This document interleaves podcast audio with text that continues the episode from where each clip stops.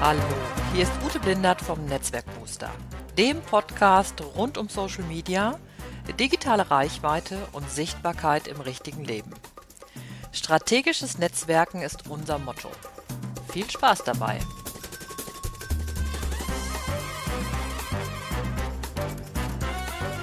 Hallo, hier ist wieder Ute Blindert vom Netzwerkbooster und ich begrüße dich ganz herzlich, dass du jetzt wieder bei dieser neuen Ausgabe des Netzwerkbooster Podcasts mit dabei ist. Heute ist so ein bisschen so eine besondere Folge, denn es geht diesmal nicht um ein Thema, was ich mir gesucht habe und wo ich dann äh, drüber spreche, so wie jetzt bei den letzten Malen, zum Beispiel über Barcamps oder Working Out Loud und wo ich dir erzähle, wie sowas funktioniert und was man damit alles machen kann, sondern heute geht es mal um ein Interview. Ich habe vor ja ziemlich genau einem Jahr eine Interviewfolge aufgenommen mit Theresa Bean, ähm, die sich bei den Women Tickmakers in Frankfurt engagiert und ähm, dieses Interview muss jetzt mal endlich in die Welt hinein und ich habe schon ein ganz schlechtes Gewissen, dass das jetzt erst heute passiert. Aber da die Sachen, die Theresa zu sagen hat, so wichtig sind, finde ich, es macht auch überhaupt nichts, wenn das ein bisschen später äh, dann veröffentlicht wird. Ich habe ja im letzten, in meinem anderen Podcast, in dem Karrierebooster-Netzwerken schon öfters Interviews gehabt und werde das auch in diesem Podcast sicher weiter fortführen. Das ist nicht so der Hauptfokus in diesem Podcast. Es ist nicht so ein Interview-Podcast wie jetzt zum Beispiel hier beim äh, bei Hotel Matze oder bei zum Beispiel On the Way to New Work oder beim Firmenfunk.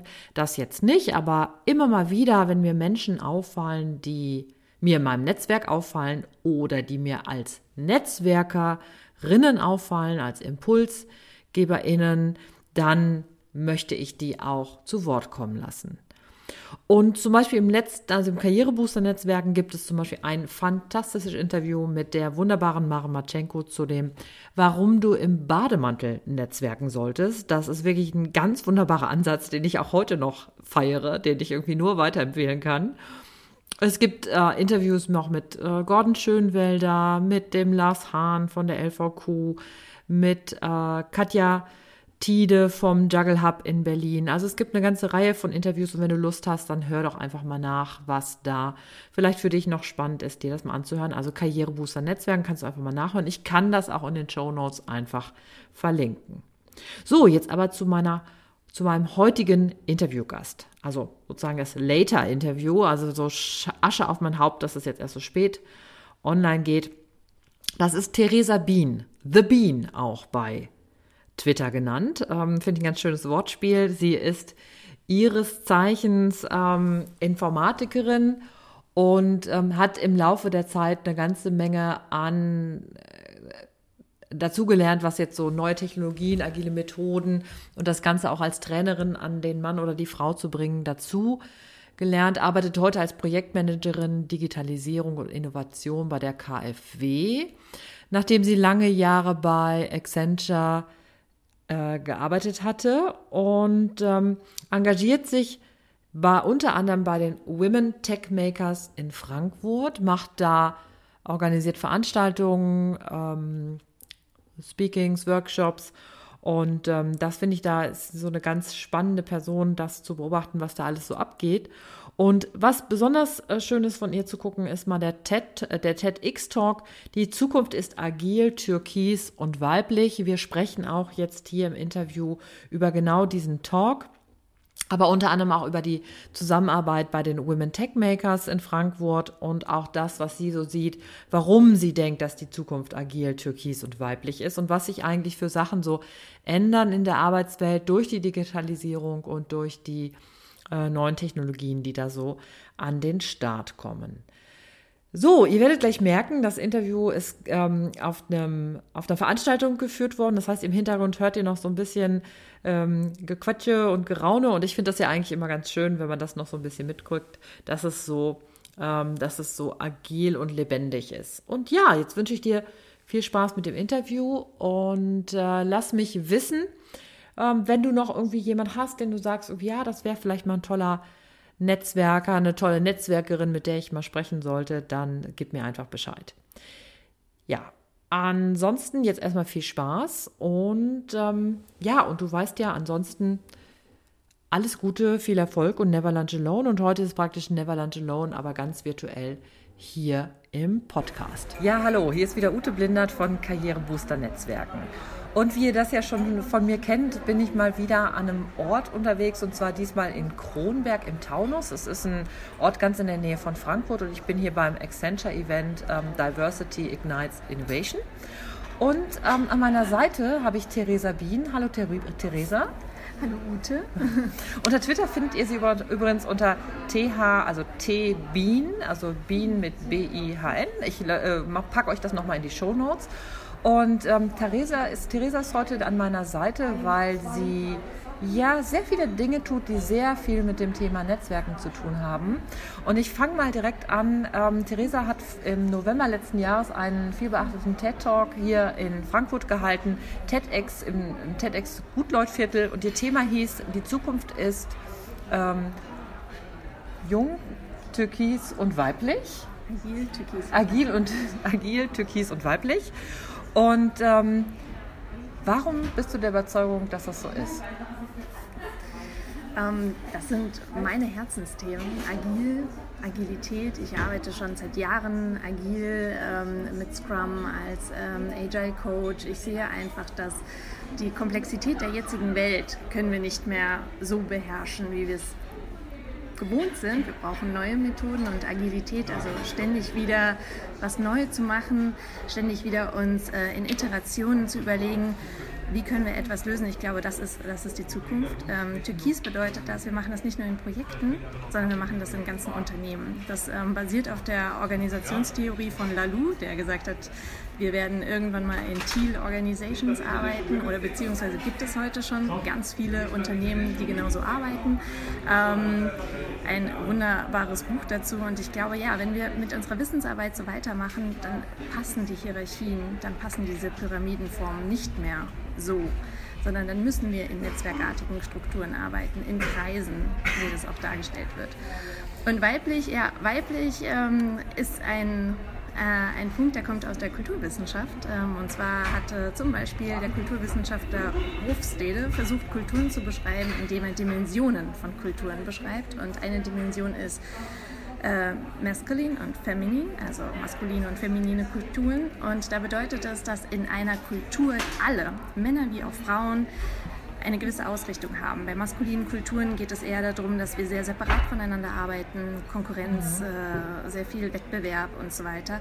Ähm, und in femininen Kulturen wird mehr miteinander gearbeitet. Ähm, auch die Rollenklischees sind nicht mehr so da.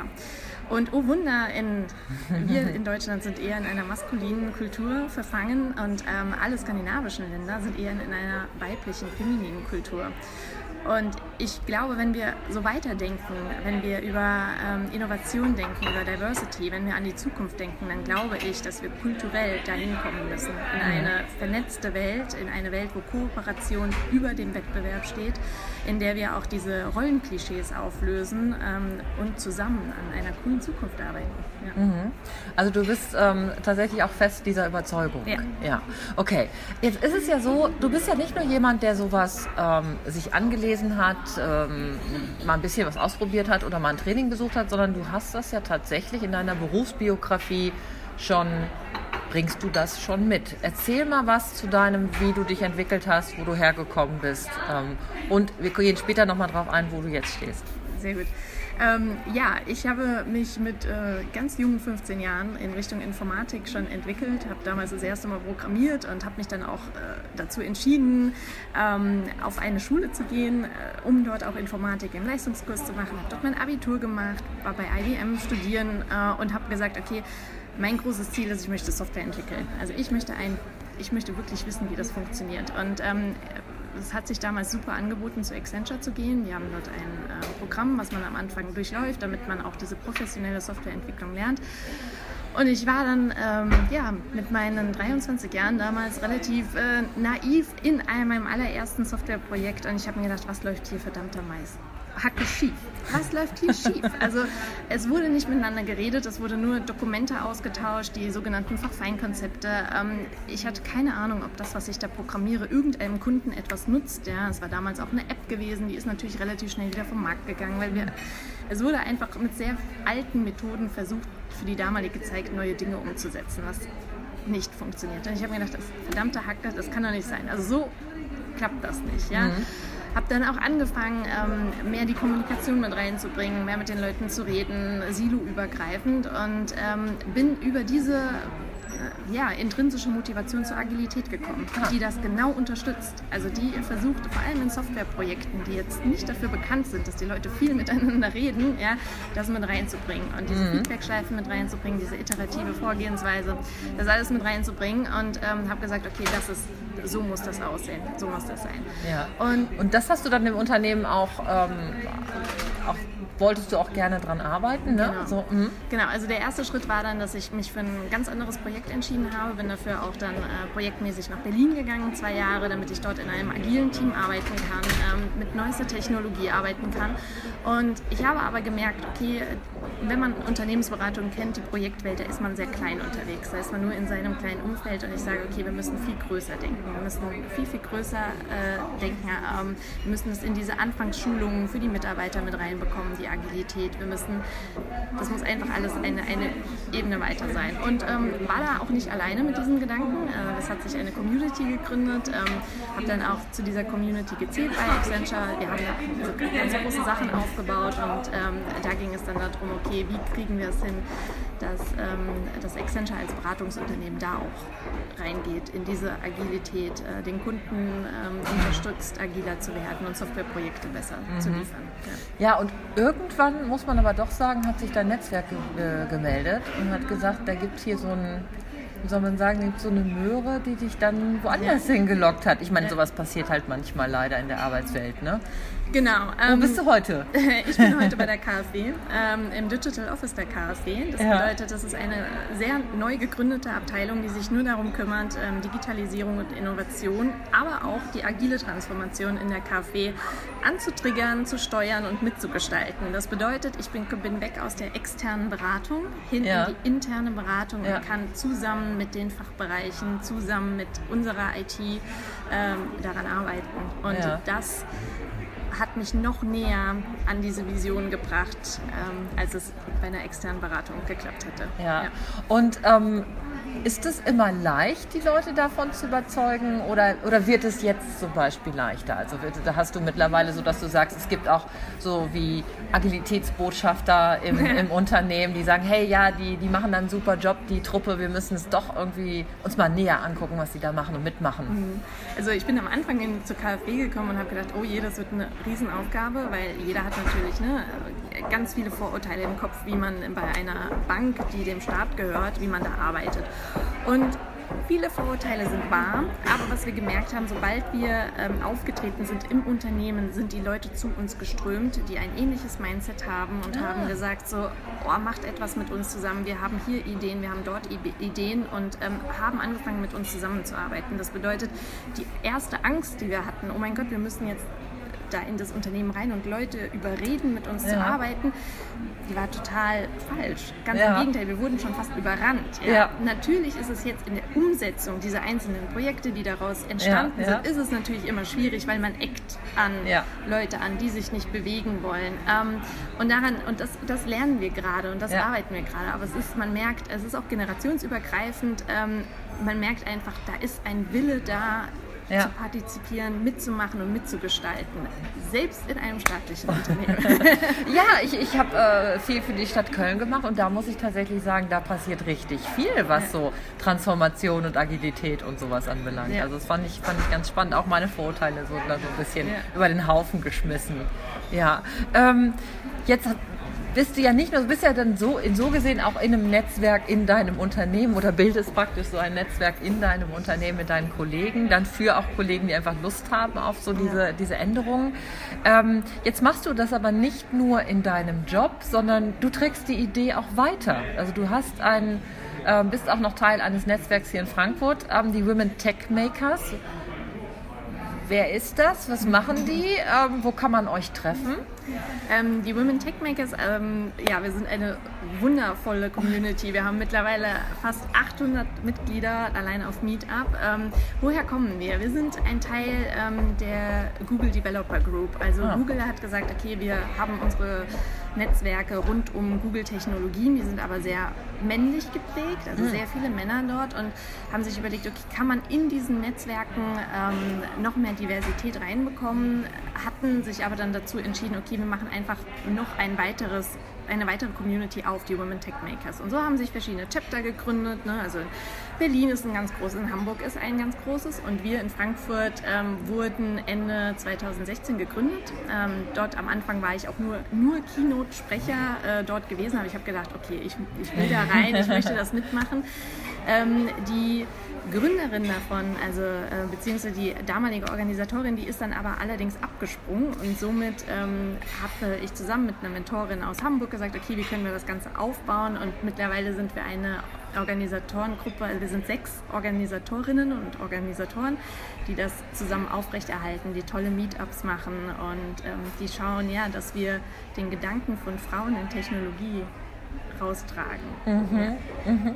Und wenn ich mir jetzt hier äh, Theresa so angucke, also wie, mit welcher, mit welcher äh, Herzlichkeit und Freude und Begeisterung sie das nach außen bringt, dann ähm, ärgere ich mich gerade total, dass ich irgendwie in Köln wohne und nicht in Frankfurt und nicht, äh, und nicht äh, irgendwie zu jedem Meetup und zu jedem äh, Themenabend bei mhm. euch gehen kann. Ja. Äh, ja, das heißt, für mich wäre jetzt nochmal so ganz wichtig, ähm, so zum Ab, den, so als Abschluss den zu finden. Ähm, du bist ja der festen Überzeugung, dass das so wichtig ist mit dem Netzwerken. Wie, ähm, wie bildest du dein, dein, dein Netzwerk? Oh, das ist eine gute Frage. ähm, ja, ich finde das sehr wichtig und ich sehe mich aber immer noch als Newbie selbst an mit diesen Netzwerken. Ähm, Echt? Ja. also, wenn, was, was ich ähm, ganz am Anfang auch bei Accenture gelernt habe, ist so dieses, dieses Self-Marketing. Also, ah. wie kann ich innerhalb von kurzen Sätzen, in, in kurzen Sätzen mich erklären ja, ja, und erklären, was ich mache und was ich tue und den anderen quasi dann bei mir behalten, indem ich was Interessantes sage. Und das war damals für mich, äh, weiß ich nicht, weil ich glaube, ich war in dem Training, war ich 24 Jahre alt, das war totaler Mindshift für mich so. Mhm. Ich äh, mache jetzt hier einen Pitch, einen kleinen vor jemand anderem. Oh mein Gott, was ist das denn? Ja? Ähm, aber es hat wahnsinnig viel gebracht, mir Gedanken zu machen, wer bin ich, was möchte ich, mhm. was kann ich mhm. auch und das in kurzen, prägnanten Sätzen wirklich jemanden anderen zu erzählen. Ähm, und das übe ich mittlerweile sehr viel. Also ich spreche Leute auf der Treppe an, wie heute die äh, Theresa, ja, einfach mal angesprochen, zu ihr gelaufen und gesagt so, hey, ähm, äh, versuche ähm, auf vielen Community-Events hinzugehen. Ich versuche auf Meetups zu gehen und ähm, auch Twitter und soziale Kanäle zu nutzen, um meine Ideen von der Welt nach draußen zu tragen. Und man sagt ja immer so schön, wenn man einen gewissen Gedanken hat oder wenn man etwas mit positiver Energie füllt, dann kommen andere zu einem und wollen zusammen an dieser positiven Energie teilnehmen. Ja, ja und ich glaube, ähm, da hast du genau den richtigen, den richtigen Punkt getroffen, wenn es darum geht, also mit dem Netzwerken zu starten und das dann auch zu vergrößern und ähm, die Menschen im Grunde dann auch zu dir ähm, zu führen und mit dir ins Gespräch zu gehen. Ja. Ähm, ja, Theresa, vielen herzlichen Dank für das kurze Interview hier so ganz spontan. Du musst jetzt gleich zum Zug. Genau. Ähm, zum, äh, wieder zurück nach Frankfurt. Vielen herzlichen Dank und ähm, ich wünsche dir alles Gute. Und wenn ich in Frankfurt bin und ihr habt ein Event, dann komme ich auf jeden Fall auf vorbei. Jeden Fall, ja. ja. okay. Na, wenn das nicht Lust macht, auf mehr und die Women Tech Makers kennenzulernen, ich glaube, das lohnt sich auf jeden Fall. Ja, das war das Interview mit Theresa Bean, The Bean bei Twitter. Mir bleibt jetzt nur noch zu sagen, ich wünsche euch eine wunderschöne Woche, gutes Netzwerken, viel Erfolg und never lunch alone, deine Ute Blindert.